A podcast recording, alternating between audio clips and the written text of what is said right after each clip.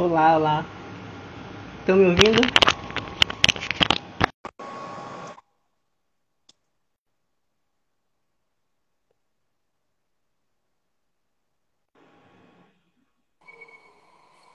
Oi, Ah, oi, tudo bom? tudo bom? Tudo. Deixa, deixa eu avisar o povo que começou. É, eu tô compartilhando aqui também. Já mandei alguns grupos. Agora é só esperar um pouquinho quando o pessoal entra. Já tá entrando o Rogério. O Rogério apoiou já. Apoiou o Panóptico também. Ai, que E aí, legal! Rogério?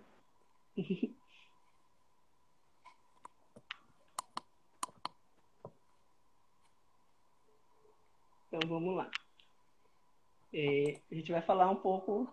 Era para o Igor estar aqui, mas aconteceu algumas, alguns empecilhos, né? Não tem internet na casa dele, caiu a internet. E a gente vai falar um pouquinho da Claire Wing Harris, né? A gente vai falar um pouquinho de ti, da tua tradução. E é isso. Então acho que pode começar te apresentando pra gente. É, oi, pessoal, eu sou a Caroline, eu sou autora, escrevo sob o nome de Coral Daia.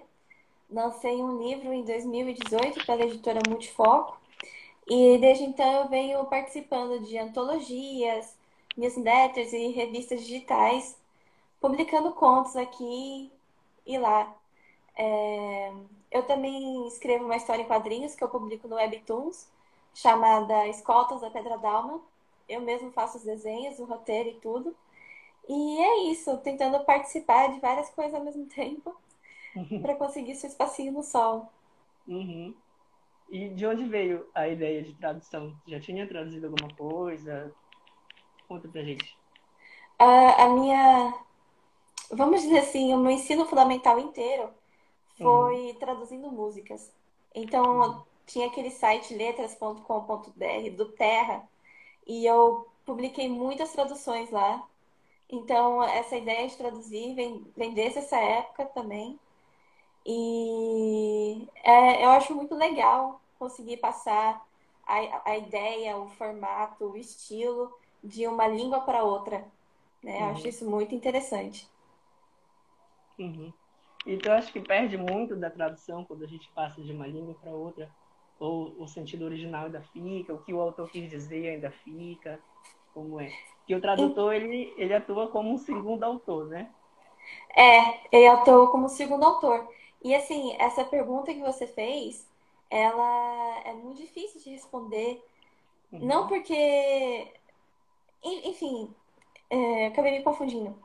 É, é uma, é uma- a resposta para essa pergunta é que tradução é uma coisa muito desafiadora. Uhum. Então, você conseguir passar do autor para o leitor de uma forma que o leitor consiga entender o que o autor está querendo passar, ainda preservando o estilo, a graça e é, respeitando as normas também, se, se aplicáveis. E tudo isso é muito difícil, mas ao mesmo tempo é muito legal. Então, eu acho que quando a gente passa pro, para o leitor, a gente realmente age como segundo autor. Só Uhum. que é como se, em vez da gente. Na, na realidade, a gente meio que acaba bolando o que a gente vai escrever ao longo do que a- da nossa primeira leitura e depois de quando a gente começa a traduzir.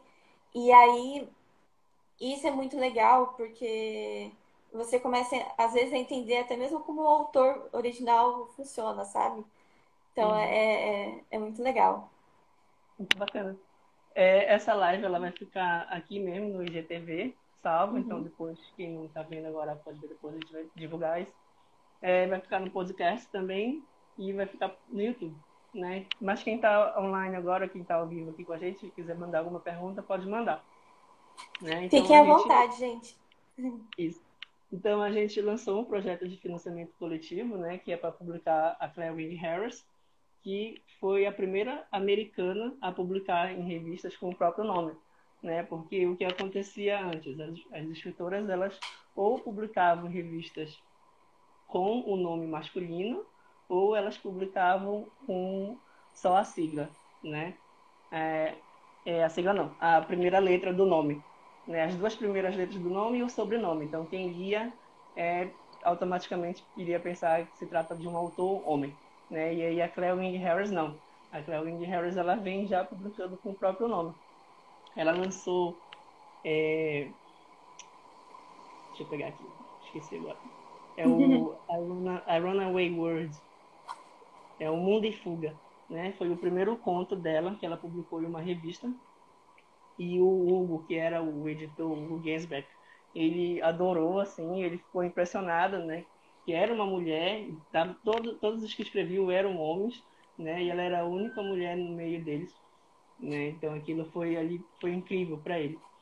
É, depois o, o, segundo conto que ela escreveu e publicou, que foi o, o Destino de Poseidônia, ele ganhou o terceiro lugar, né? Na revista. Então ela concorreu com mais de 300 pessoas 350 e poucas pessoas, e aí ela ganhou o terceiro lugar. Bom, é, pode falar um pouquinho do conto, pode falar um pouquinho do processo de tradução também, para quem está ouvindo a gente. Sim, é, você comentou do Destino de Poseidônia, foi um dos uhum. contos que eu traduzi dela. E o legal desse conto é que as, as, as cenas são muito vívidas. Então você consegue uhum. imaginar muito bem o que está acontecendo ali na hora, conforme você vai lendo. É, eu vi que perguntaram ali quanto tempo leva para poder traduzir. Depende, lógico, do tamanho do, do texto. Então, um texto de umas 10 mil palavras, eu gosto de reforçar ele várias vezes, então eu devo levar pelo menos uma semana para ele sair direitinho, bonitinho, redondinho e poder ir para a editora. É, não tem que ter pressa, né?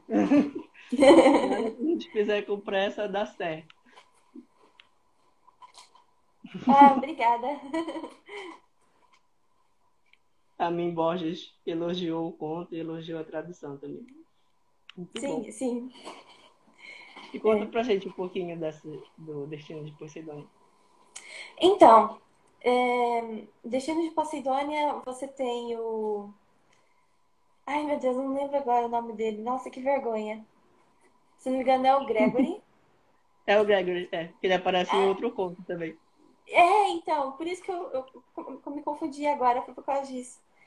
Hum. Mas enfim, aí temos o Gregory, e ele gosta dessa moça, e ele participa de algumas reuniões na academia para discutir sobre temas e tudo mais. E aí ele participa de uma reunião onde o professor é, fala que não teria. Não lembro agora se teria ou não teria possibilidade de haver vida em Marte. Uhum. Mas ele, o importante dessa cena é que ele convida uma pessoa da plateia para falar e a animosidade. Não. É anim...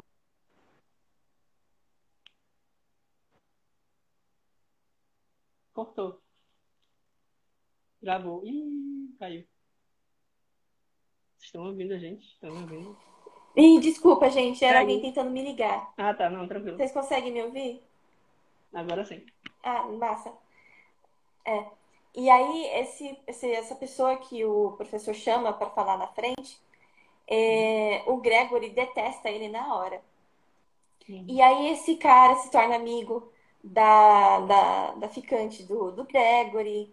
E aí, o Gregory fica com ciúmes e os dois moram no mesmo hotel.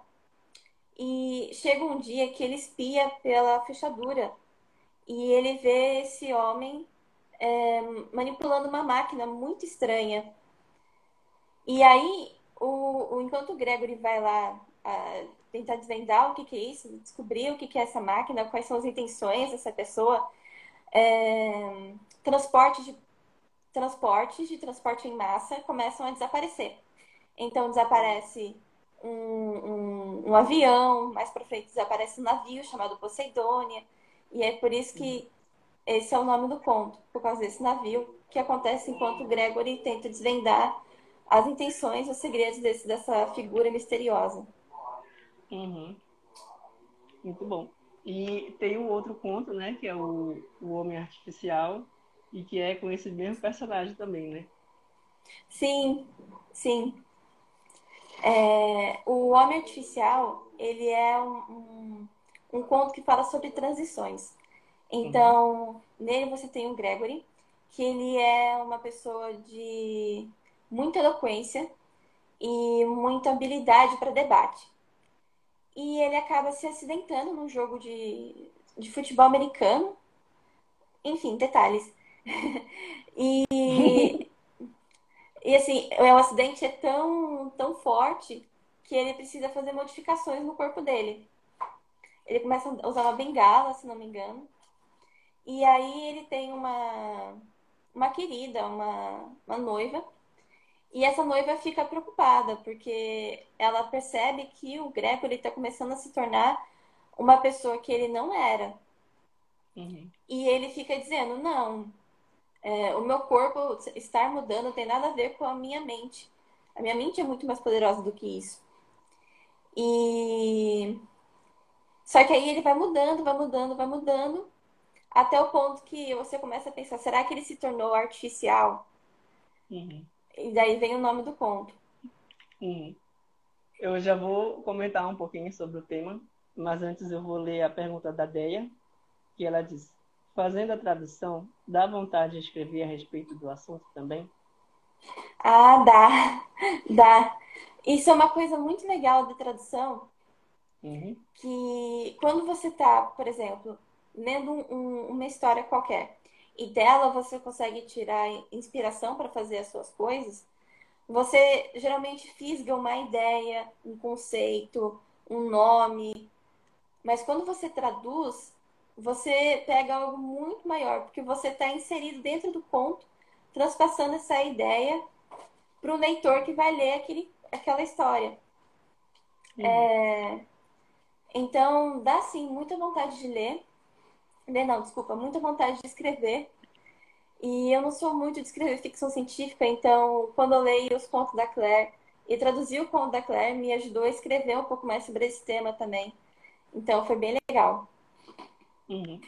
E, é, por mais que ela não fale em nenhum momento no uso o termo, né? Mas esse, essa temática do homem artificial é, seria do ciborgue, né? E aí a gente tem o robô, tem o ciborgue e tem o androide, né? Sim. Então o robô, é, resumindo aqui, o robô ele seria uma máquina totalmente criada, totalmente artificial. O androide, né, já seria é, o mais próximo do humano, né? Que ele também é artificial, mas ele já vai ter a aparência física de um humano. E o cyborg já seria essa mistura, né? Do orgânico e do artificial. E aí a gente pode falar até que ela precede, né? Todos esses autores que depois vêm e escrevem sobre o sobre o ciborgue, sobre robôs, né? Inclusive o Philip Dick, por exemplo, né? Que Sim. aí tem toda aquela questão do o que é humano, o que é robô, tem a questão da vida em si, né? Da alma. Será que a gente tem uma alma? Será que essa alma é transferida para o robô, para o ciborgue? É, isso eu acho um assunto muito legal, porque a gente passa da premissa de que ser humano consegue considerar outra coisa animada de várias uhum. formas diferentes, né? Sim. Só que ainda assim persiste a, a, discussão de possuir ou não alma. Então, ao mesmo tempo que a gente considera que aquele ser é animado, será que ele deveria obrigatoriamente ter uma alma para a gente considerar ele como animado? Não sei. Uhum. As questões vêm na minha cabeça, eu fico pensando sobre isso.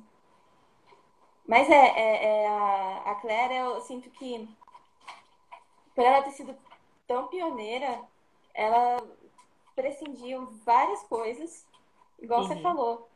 É, é muito legal ver isso, esse tipo de conteúdo sendo escrito por uma mulher. É bem legal. Sim. E ela não só escreveu, né? Ela também ela escreveu ensaios. Não só escreveu contos, ela escreveu ensaios, né? E um dos ensaios é justamente uma das primeiras tentativas de classificar a ficção científica. E aí ela fala que para ser um conto, uma obra, ser ficção científica, ela, ela tem que ter tantos elementos, tem que fazer parte de tantas temáticas e tal. Então ela coloca 16 temas da ficção científica. E aí um dos temas é justamente esse, a criação de vida sintética, né? Uhum. Que entraria no ciborgue, né? Querendo ou não. E aí ela coloca também viagem espacial, né? Que seria o space opera, que tem o, o que o, o Destino de Poseidon é um space opera, né? Aventuras alienígenas, aventuras em outros mundos. Então ela já vem com, com isso, né? De querer classificar os filmes da ficção científica. Sim, muito legal. Muito massa. Inclusive, a gente traduziu esses ensaios, né? Foi a, a Carla, a Carla Marina que traduziu. E aí, se a gente atingir 120% no projeto, é, esses ensaios eles vão ser publicados dentro da antologia. Que massa! Que legal, é. que legal, muito bom. eu, acho que é, é uma contribuição enorme, assim, do trabalho da Claire uhum. pro livro da antologia dela. Muito bom. Eu vou ler aqui a, a, as recompensas que a gente tem no Catarse, então, para quem ainda não conhece, fica aí a dica. Então, tem a, recompensa de 10 reais, que por esse valor a gente faz uma propaganda no nosso podcast, né? Então, se a pessoa tem algum site, algum blog, tem alguma obra, nessa recompensa a gente vai divulgar no podcast, falar um pouquinho. Tem a recompensa de 25 reais, que é o e-book, né? A gente vai, a gente vai é, tanto PDF, a gente envia tanto em PDF quanto MOB e quanto EPUB. Então a gente vai enviar nesses três formatos para quem adquiriu o virtual. É, quem adquiriu no Panóptico também a gente vai estar enviando nesses três formatos, PDF, MOB e PUB. Com 35 tem e-books de novo, tem o e-book do Panóptico e o e-book do Longe do Aqui do Agora. Por 50 tem o combo do e-book, que são cinco e-books as Novas Vozes Femininas da Ficção Científica Brasileira, Cidades Infinitas, Ciberlogia, Panóptico e Longe do Aqui do Agora. É, todas as recompensas também a gente está colocando agradecimento no livro, né? Então, se você qualquer uma dessas, Sim. o teu nome vai aparecer lá no, nos agradecimentos. Além disso, a gente tem o livro físico, que é o livro capa dura, 65 reais, mais frete. Quem comprou nas 72 primeiras horas deu sorte, que o frete estava de graça. Então, 65 reais, gente, você leva o, o livro físico, né, em capa dura. Por 80, o livro físico e o e-book. Por 130, você vai levar o livro físico e a gente vai doar um livro, né? Aí já caiu o teu. Tá ouvindo? Oi, falhou um pouco. É, não sei se, se falhou para quem tá ouvindo a gente. Então, é... tá, então, é, por 130, então você leva o livro e doa outro, né? E depois, de, depois dessas recompensas a gente tem é, camiseta, vocês podem conferir lá, e é, combos de livros, né? Cinco livros, dez livros, a gente vai colocar 20 também, é a próxima recompensa que a gente vai colocar. Ah, cadê? Ah, sim. Então, é, esse projeto, ele é social. Que isso quer dizer, a gente tem, a gente fez esse orçamento para 400 livros. Então, por exemplo, os livros que não venderem nessa campanha, a gente vai doar. E nessa recompensa de 130, que são dois livros, a gente vai doar para um outro para um outro órgão, né? Inclusive o, o, quem comprar nessa recompensa pode escolher, né, de repente a instituição para ser doado. Então a gente manda o livro, a gente faz uma cartinha falando do livro, falando do apoiador e tudo, e manda. Né? Mas fora os livros que não forem vendidos, todos os livros vão ser doados. Deu para entender? Quem tiver dúvida pode mandar.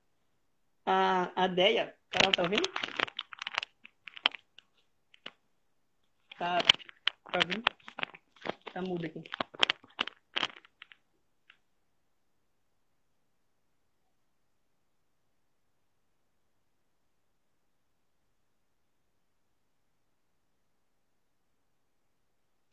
Tá ouvindo? Caiu.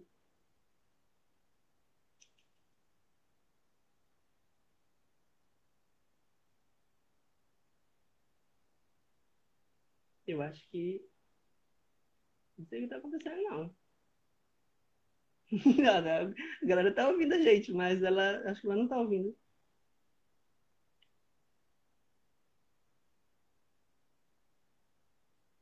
Bom, então, é, voltando a falar do projeto. Esse projeto é tudo ou nada, ou seja, a gente tem que bater 100%, porque se a gente não bater 100%, esse livro não vai ser financiado.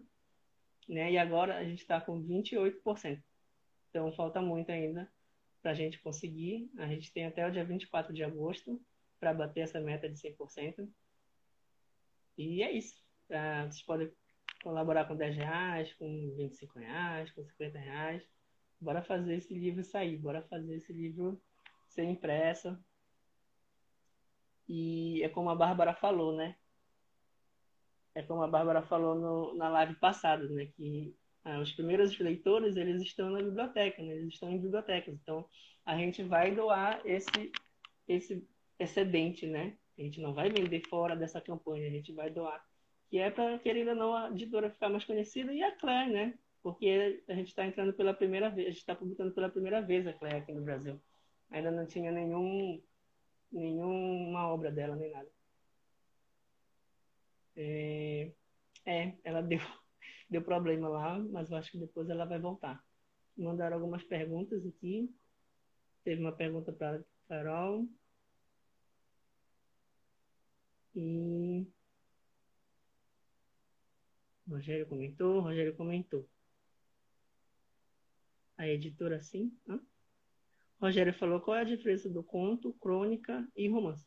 O conto, ele, ele é muito, posso dizer, ele é classificado pela brevidade, né? Então o conto a gente tem, é, geralmente se passa em um cenário, poucos personagens e ele é curto né? Como o próprio nome já vem dizendo, ele é só um conto.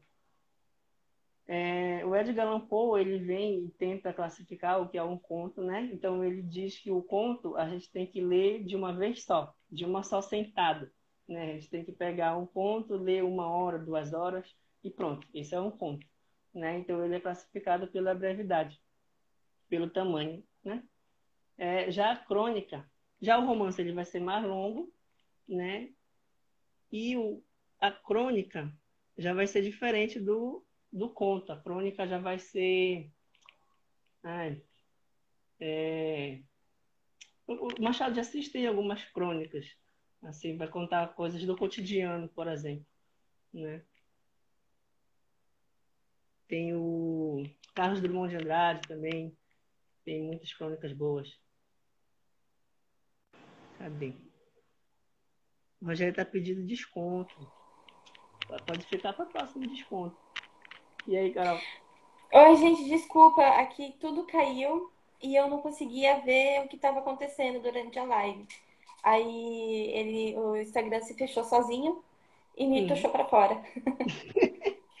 é, apareceu que tu estavas tava perdido.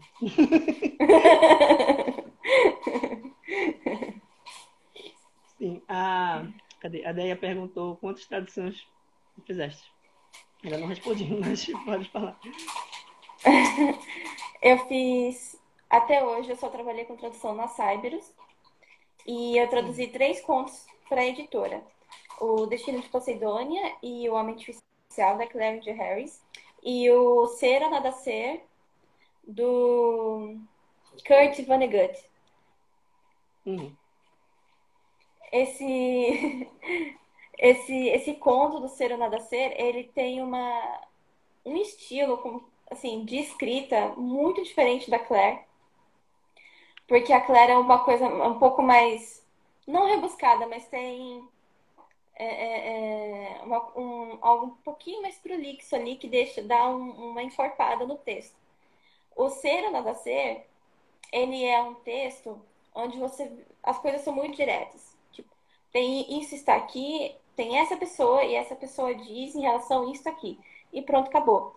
Mas é isso que é legal, porque ele dá o choque. Então, assim, existe uma, uma sociedade onde para você nascer, alguém precisa morrer. É... E aí tem esse rapaz, que se não me engano ele vai ter trigêmeos, Uhum. E ele precisa escolher quem da família dele vai morrer. E aí é, aparece o doutor responsável por fazer o nascimento dos gêmeos. Tem um funcionário pintando uma das paredes com as pessoas que fundaram essa sociedade nesse esquema. E é um texto assim pesado, né? Porque ele vai tratar de morte, ele vai tratar de, de desses tipos de, de choque, assim. Mas é muito legal, muito legal. Eu lembro que eu tive um pouquinho de dificuldade de traduzir esse texto, mas principalmente porque esse, esse sistema eles dão vários apelidos. E esses apelidos faziam conexões que aqui no português a gente não necessariamente tem. Uhum. Então, traduzir isso foi, foi bem dificilzinho, assim, sabe? Uhum. E aí, como tu, tu fizeste para contornar isso? Ah, é... Olha, foi, eu fiquei bastante tempo em cima pensando no que eu iria escrever e e torci pelo melhor. Uhum. Lógico, o, o, o texto, quando ele é traduzido, ele não passa direto para as gráficas, né? Ele ainda vai ser preparado, a tradução vai ser preparada, ela vai ser revisada, vai ter as provas, diagrama, diagramação e tudo mais, todo o caminho do livro até chegar ali onde você pega ele para ler. Então, é... é isso, assim, mesmo que eu tivesse não tivesse conseguido fazer uma tradução à, à altura daquilo que eu queria, eu sabia que ela ia passar por um tratamento depois e algumas decisões poderiam ser tomadas que iriam ajudar ainda mais essa tradução.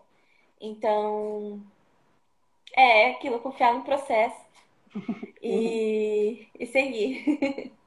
Boa. O Rogério perguntou como a nossa autora poderia ser enquadrada no empoderamento feminino.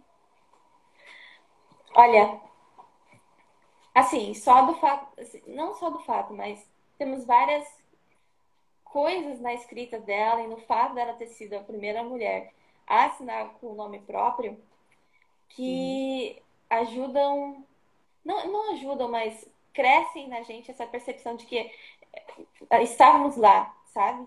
Então, assim, uhum. é, a Claire escreve basicamente ficção científica. E isso até hoje é um, uma área assim que a gente não vê muitas mulheres atuando. De uns tempos para cá, a gente começou a prestar mais atenção nisso. Mas ainda assim é um é uma área onde você tem muitos homens atuando, é, muitos homens brancos, ocidentais atuando em cima disso. E aí ver a Claire, naquela época, escrevendo de cunho próprio, é, uhum. uma uma, uma tradução não, desculpa, uma história de ficção científica que tem poucas pessoas. É, é, eu sinto que a ficção científica é a área de programação da literatura, sabe? Uhum. É... E é então, então ela, ela é como se fosse um marco. E é muito legal eu poder mexer nos, nos textos dela, traduzir os textos dela, ainda mais por causa disso. Uhum. É, o Rogério falou, acho até que poderia dar ênfase nos posts nessa questão dela como mulher. É, a gente tem divulgado que ela, que ela foi a primeira, né, a publicar com o nome. A gente tem colocado isso na, nas publicações. Sim. É. É. Uhum. Sim. Se tiver mais alguma pergunta,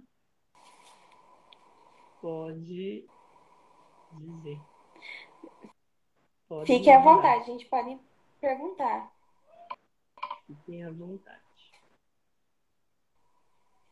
Tem uma frase do, do Hugo Gernsback que eu ia pegar para ler.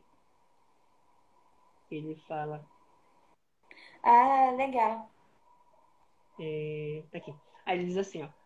É, que oh, ela... Desculpa, travou é, a frase do, do Hugo Gensberg, né, o editor. Então ele diz assim: é, que a vencedora do terceiro prêmio Se Mostrasse Mulher foi uma das surpresas do concurso.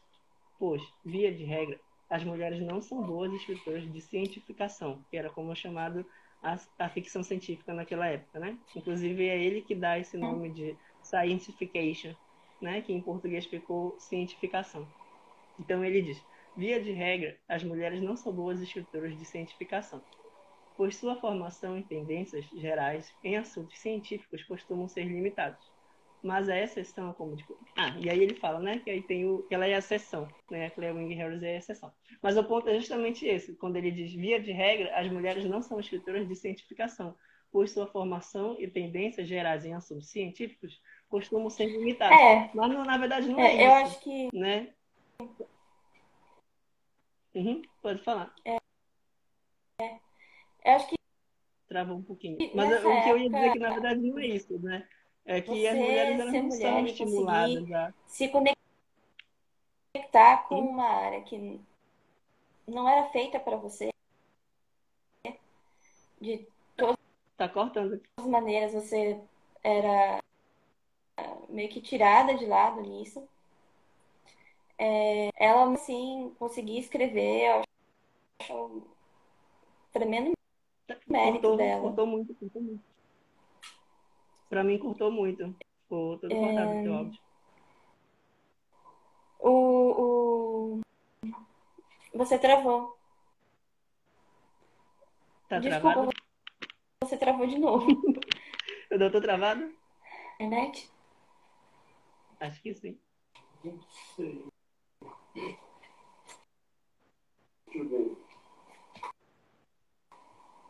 Ixi. Aí resta saber se eles estão ouvindo a gente direito ou se tá cortando.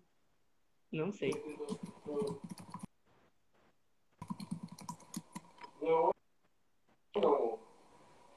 Tá Poxa, que estranho. Cortou. Voltou? Não sei, se, não sei se vocês estão ouvindo. Mandem comentário. Comentem, comentem. Tá ouvindo? Tá. Aqui não. Aqui eu não tô ouvindo ela. Aqui tá cortando. Mas o que eu tava falando do, dessa frase do Hugo, que é. é, é enfim, vou repetir. Ele diz: as mulheres não são boas escritoras de, de cientificação, pois sua formação em tendências gerais e assuntos científicos costumam ser limitados. E aí o ponto não, não, é, não é isso, não é por, porque não é por, por isso que elas não são escritoras de ficção científica, né? Mas é porque essas, as mulheres elas não foram estimuladas, né? A gente sabe a, a ciência, né? Agora que isso está mudando. E aí por isso que a gente tinha poucas escritoras de ficção científica. Tem delay? Tá, pra Ah. mim tá travando, mas pra eles está normal, aparentemente. Quer falar pra não falar? Mandem perguntas. Não sei. Porque o meu realmente, eu não, a minha imagem sua, Acho que tem que sair e entrar. a minha imagem sua O- travou de um jeito que ela não, não- ela não se solta. O Hermínio ó, tá parabenizando a gente pelo trabalho. Obrigado, Hermínio.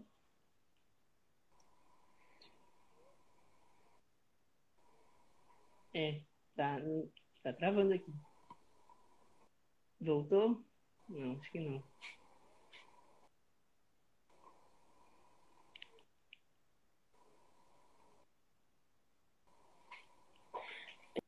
Desculpa, pergunta, acho que como- agora você voltou pra mim. Acho que agora foi. Será? Não sei.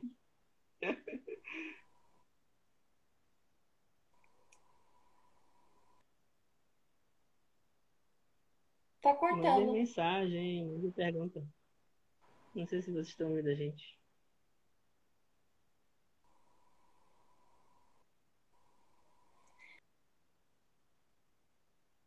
É,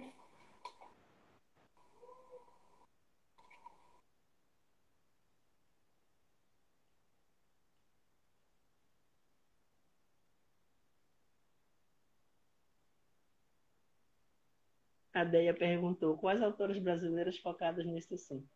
Olha, a gente tem a Alessandra Soletti, que ela é escritora e organizadora. Ela escreve tanto ficção científica quanto literatura fantástica.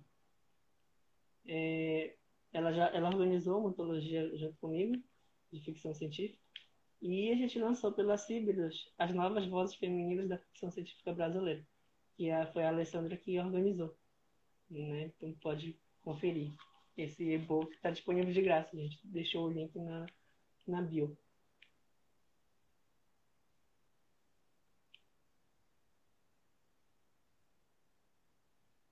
Ela saiu. Tava, tava travando aqui. Mas eu já chamei ela de novo. Entrou. Oi, Será que agora vai? A gente... Acho que agora Desculpa. Vai. Mil vezes desculpa. A gente trocou até de celular para ver se pegava melhor. É. Vai. Sim, sim, então, é, a gente cortou, cortou tudinho daquela hora que tu estava falando sobre uhum. a casa do Hugo. É, eu, eu, eu vi você comentando alguma coisa sobre que era ou isso mesmo ou não era isso mesmo. Hum. É... Não lembro o que você falou. Sobre a frase? É, é. Ah, eu só disse que, que não era isso. Por causa que as, as mulheres não foram estimuladas à ciência. Né? Isso, aí, isso, sim. Isso. É. Uhum. É, essa coisa. Elas não são boas escritoras, né? Mas não é que elas não sejam boas escritoras, é só que elas não são estimuladas é, tanto a ciência quanto a esse tipo de leitura, né? Sim. Por isso ter ela ali. É... Ai, meu Deus, tem que levar o celular embora. Por isso que ter ela ali é muito. Eu vou ficar segurando. Enfim, por isso que ter ela ali junto é maravilhoso, né? Porque ela demonstra que sim, ela consegue fazer isso e ela consegue fazer isso muito bem. Uhum. Sim. É, por exemplo, uma das inspirações dela foi o Júlio Verne, né? E aí já começa até. Ela era diferentona até nisso, né? Bora dizer assim. Porque o Júlio Verne, é, quem guia o Júlio Verne, e isso o, Bilac que conta, quem, o, o Júlio Verne era lido mais por homens, né? Era lido mais por garotos do que por mulheres. E aí ela não, ela já vai ler logo o Júlio Verne, vai se inspirar no Júlio Verne. Então, desde aí, né? Desde essa inspiração dela, desde o gosto dela. Sim, sim. Ficção científica. Uhum. Muito, muito legal. Muito legal. É... é legal você fazer, assim, comparativos com hoje em dia. Uhum. É... Eu sempre fui muito de ler fantasia. E é legal porque hoje em dia a, a, meu, a minha gama de autores favoritos mudou. Uhum. Quando eu era pequena, eu lia muito mais homens. Hoje eu leio muito mais mulheres. E eu fico pensando, se. Imagina, assim, você, nessa época, lendo pela primeira vez história escrita por uma mulher, sabendo que é realmente uma mulher que está escrevendo, uhum. e aí você pensar, nossa, eu posso fazer isso. Igual eu penso hoje em dia, sabe? Sim. Então, é legal pensar assim. É, é inspirador. uhum, uhum. Bom, para quem ainda não conhece o projeto, né, tá entrando agora, é, a Claire Wing Harris, ela é uma escritora americana, né, que foi a primeira a escrever com o nome dela em revistas americanas, né, e agora a gente está lançando pela primeira vez 11 histórias, todas histórias inéditas, nunca tinha no Brasil, que é longe do aqui e do agora. Né? E esse projeto ele está em financiamento coletivo. Agora ele está em 28%. A gente tem que bater 100%, senão o livro não vai sair. Mas a gente tem mais de um mês aí para a gente conseguir essa meta. É, vamos lá, gente. Todo mundo comentando, compartilhando, é, para poder ajudar a gente a bater, porque o projeto é muito legal. É, as traduções estão muito boas. e, e é uma oportunidade assim, de ouro, porque a Claire não foi trazida para o Brasil antes. Uhum. E é um nome que acaba sendo um pouco esquecido, né? Eu, assim, meu primeiro contato com ela foi através da Cyberus e eu adorei. Gostei demais da escrita dela, do que ela representa e, e todo o resto. Sim. Esse livro, esses contos, aliás, eles foram escritos. É, ela começou a escrever em 1926, né? Uhum. foi em 1930, 1936, eu acho. 19, é, 1936. Foram 11 contos só que ela escreveu. Na verdade, ela escreveu 12, mas ela compilou 11. Né? Então, é, ela publicou essa antologia, Longe do Aqui do Agora, em 1947. Ela mesma compilou os contos e publicou. Então, foi uma autopublicação, né? Ela pagou com o dinheiro uhum. dela para poder lançar esse livro. Mas mesmo na época já tinha sido um sucesso, né? Foi um sucesso, mesmo sendo uma autopublicação e tudo, mas mas foi um sucesso, porque ela já, já era conhecida, né? Ela já tinha um público por conta das revistas que ela publicava, né? E aí a gente que legal. essas revistas de pulp, né? Em português ficou esse nome mesmo, esse termo mesmo, pulp, revistas pulp, né? Que o pulp nada mais é do que polpa, né? Porque essas revistas elas eram feitas da, da polpa da celulose. Então era um material muito barato, eram revistas baratas, né? Era barata para produzir e eram vendidas também a preço de banana, né? Então, por que, que eles faziam isso? Que era justamente para popularizar o gênero, né? Para popular, popularizar a ficção científica. E aí, se a gente for ver ao longo da história, a ficção científica ela sempre foi meio que negligenciada, né? Inclusive, ela já foi chamada de... É...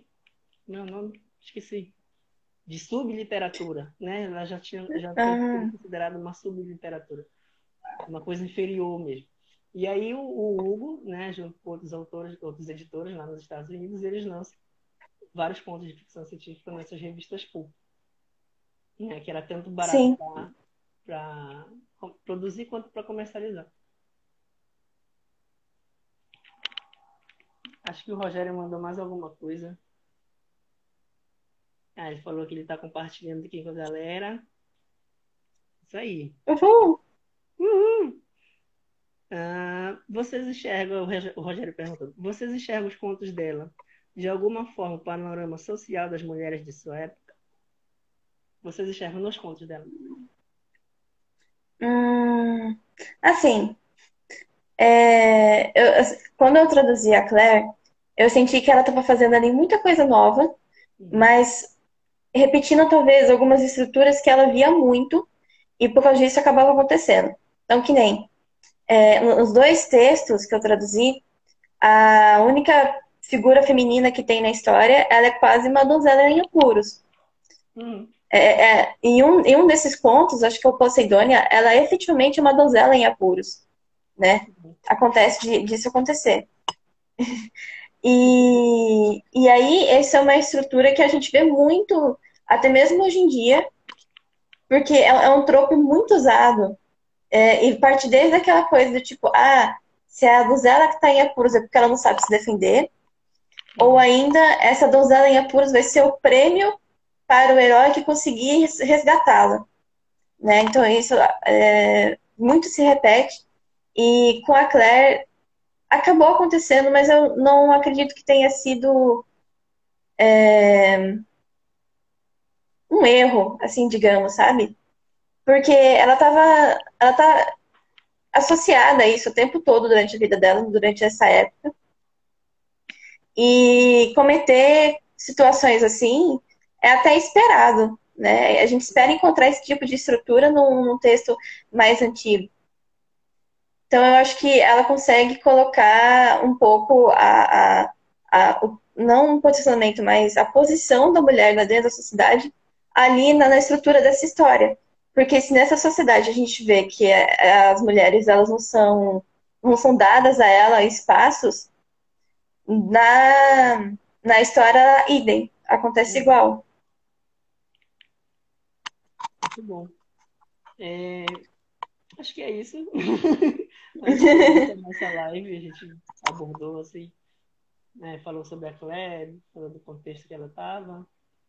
Acho que é isso. Aí, na segunda, dia 19, a gente.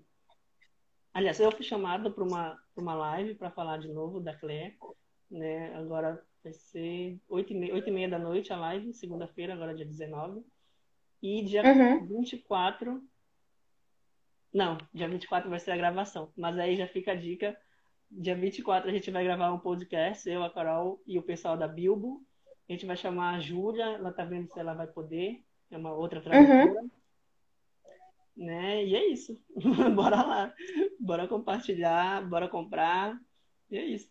Se tiver mais alguma é, dúvida, gente... alguma pergunta. Vai ser, meu, vai ser o primeiro podcast que eu vou gravar. Tô super animada. Sim, vai, vai, ser, vai ser bacana. A gente vai falar não só da Cléia, mas das mulheres da ficção científica, né? Uhum. Bem legal, bem legal. Então é isso, pessoal. Obrigado e bora compartilhar. Obrigada, gente. Muito legal ver todo mundo aí. tchau, tchau.